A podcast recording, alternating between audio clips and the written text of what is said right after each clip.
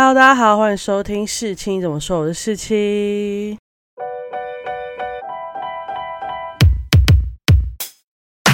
今天呢，久违的呢是我们的旅游心得分享啦。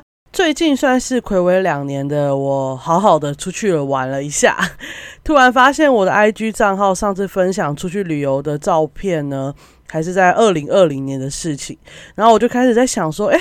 我二零二一年到底去哪了？为什么什么都没有留下来？想到去年暑假呢，好像还在三级不能出去玩，然后三级之后我又开始进入工作忙碌期，也没办法出去玩，更不会有好好拍照的机会。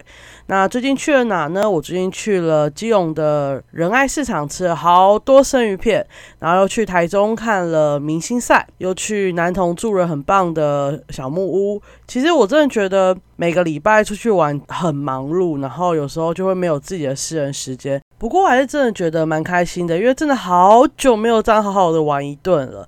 那我今天要来跟大家分享的地方呢，其实是我在基隆就是自己到处逛的时候不小心找到的。那这个应该是很多人北部人可能有听过的景点，但是因为我真的是自己无意间发现的，然后我就真的觉得太棒了，想要跟大家分享。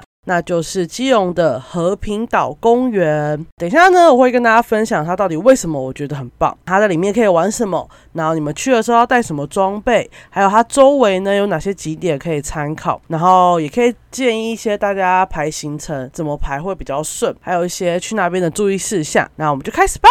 那和平岛是什么地方呢？它其实就是以前我不知道大家有没有听过基隆的社寮岛，大概离基隆市区二十到三十分钟的车程，然后它就是一个海湾，它大概在台湾海洋大学附近啦。那二零一八年的时候呢，由现在的经营团队获得他们的 BOT 案，整理规划成为现在的和平岛公园。那里面有结合观光旅游、有序发展、海洋教育跟地方营造等等，期望能打造一个国。国际的永续旅游岛，它里面最主要的观光就是主打海洋泳池跟环山步道。那只要准备八十元，你就可以玩海陆一天，大概跟游乐园是差不多概念。但游乐园绝对不会有八十块那么便宜。那里面也有免费的生态导览啊，如果你肚子饿的话，里面有一些餐厅跟咖啡店。那如果你想要买一些文创用品啊，或是一些他们在地结合地方创始人的东西呢，他们也有商品店可以买，所以基本上你的各个需求都可以被满足。虽然听起来我现在超像在夜配的，但我其实真的认为他们规划的很好，然后加上那里的风景真的已经很美丽了，我真的觉得在那里我一整天玩下来，我真的觉得心旷神怡，我都用上成语喽。那和平岛要怎么玩呢？和平岛里面大概有两个区块有。泳池跟步道两个地方，我认为它的等级都属于比较轻松的等级，所以从非常小的小孩到年长者都可以参与，都可以继续玩，不用担心只能有年轻人可以玩的那种啊。而且我当天去的时候，也有看到年长者的团体在那边踏踏水，然后有规划，我觉得还不错。其实我那时候会发现这个地方，也是因为我在 Google Map 上面随便看到，然后刚好它又是个。搭公车可以到的地方，然后我就搭过去看，然后就看到，哎，怎么都是一大堆带那个游泳圈的人，而且是全家人或是带一些小孩去游泳的感觉。然后我才发现，哇，原来那边是真的一个可以游泳、可以戏水的地方，哎，而且带游泳圈不可能是那种只有带。脚踝程度，而是真的可以在里面漂的那种。接下来我就开始讲一下他们的泳池。泳池最特殊的点呢，就是它是海洋泳池，也就是说它里面的水是真的海水，但它又特别围出两大池，然后并配有足够的救生员，所以可以让你非常安心的游泳。那它是有分成细水池，就是它水深大概五十公分，跟深水池，它的水深都是。两百五十公分，它下面，因为它其实就是用原先的生态地貌改建而成，所以它下面就是会有礁石，所以很容易刮伤。我觉得大家。就算它可能两百五十公分，但是大家去的时候都要特别小心。我个人是建议，就是可以穿长袖长裤的那种泳衣，有点像冲浪的那种防晒衣啊，其实都买得到，我觉得会比较好。不然你在海里游泳，然后你刮伤，你会痛到爆炸。那刚好因为我真的就是准备这种长裤长袖，当然原本是要防晒啊，但后来发现它真的是防刮伤还蛮有用的。那深水池最酷的地方呢，它就是可以与与鱼伴游，里面的鱼完全不怕人，因为它真的就是一般的海里面的那些鱼。虽然它的水不会像例如绿岛蓝鱼那么透彻啦，而且你池子的中央基本上是看不到清澈的感觉，但你在岸边，你真的是会被鱼包围。有时候鱼多到我真的不敢动，我想说：“Hello，你们要靠我那么近吗？” 那我建议大家一定要戴泳镜去观赏。那我也看到很多人除了游泳圈之外呢，他也会带那种。浮潜用的，就是可以把鼻子包住，让你不会进水的蛙镜，这样啊。我自己是戴一般蛙镜就可以看得到了。还有大家真的不要吝啬戴泳帽，我知道大家就是会觉得泳帽很丑，我一开始也是这么觉得，所以我就只有戴蛙镜下去。结果我在那边游泳，游到一半，我头发整个盖住我的蛙镜，我什么都看不到。最后我就是决定，我还是去把泳帽戴起来，整个就会顺畅很多。虽然海水的浮力比较大，但只要放轻。松基本上都可以扶得起来，像我就是一下去之后一放松就飘起来了。但如果你是比较不按水性的人，我建议你还是可以带游泳圈或浮板去漂。但他们商店也有卖，然后也可以有救生衣的租借，就是不要真的带超大那种巴厘岛 villa 式的那种漂浮的，我真的觉得它会很影响到别人。玩水跟游泳的状况，因为我看到有些人带超大去那边漂，那我觉得你带一般你身体大小的游泳圈应该就够了。那我真的觉得这个深水池根本就是我的梦幻泳池跟梦幻玩水地点。我不知道大家知道，我其实很喜欢去海边玩，然后我其实很想在海里游泳，但因为通常我出去玩都是一个人去，所以。我觉得安全还是很需要顾虑的，而且我自己一个人去，就算大家知道我去哪里，但如果真的不见了，就不会有人发觉。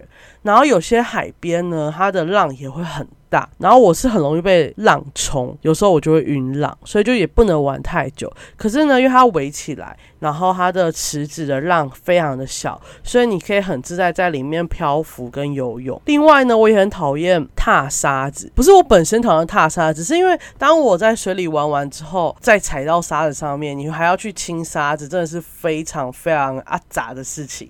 但和平岛它是有一个步道可以直接通往泳池的，所以你完全不用踏到沙子。真的是超爱。那和平岛公园它里面配备的那些泳池相关设施也是我爱的一部分。除了最基本的洗手间之外，它也有室外开放式跟室内隔间式的淋浴设备，附有冷水五分钟十块、热水五分钟二十块的装置。它基本上就是达到使用者付费不浪费水资源的用意。其他的像是吹风机还有三分钟十块。那置物柜呢依尺寸收费，最小的二十块，然后开。一次这样，这些泳池基本的配备他们都有，然后我自己觉得相当的便民，而且它离泳池并不会太远。当然，如果你不想要把东西放到置物柜，它泳池旁边有一些石阶，然后那些石阶是可以放。如果你是跟别人同行的话，有别人帮可以帮你顾的话，我自己觉得是也可以不用放在置物柜了。那或是它旁边有一些可以付费租借的遮阳伞跟躺椅，像我自己是没有使用到。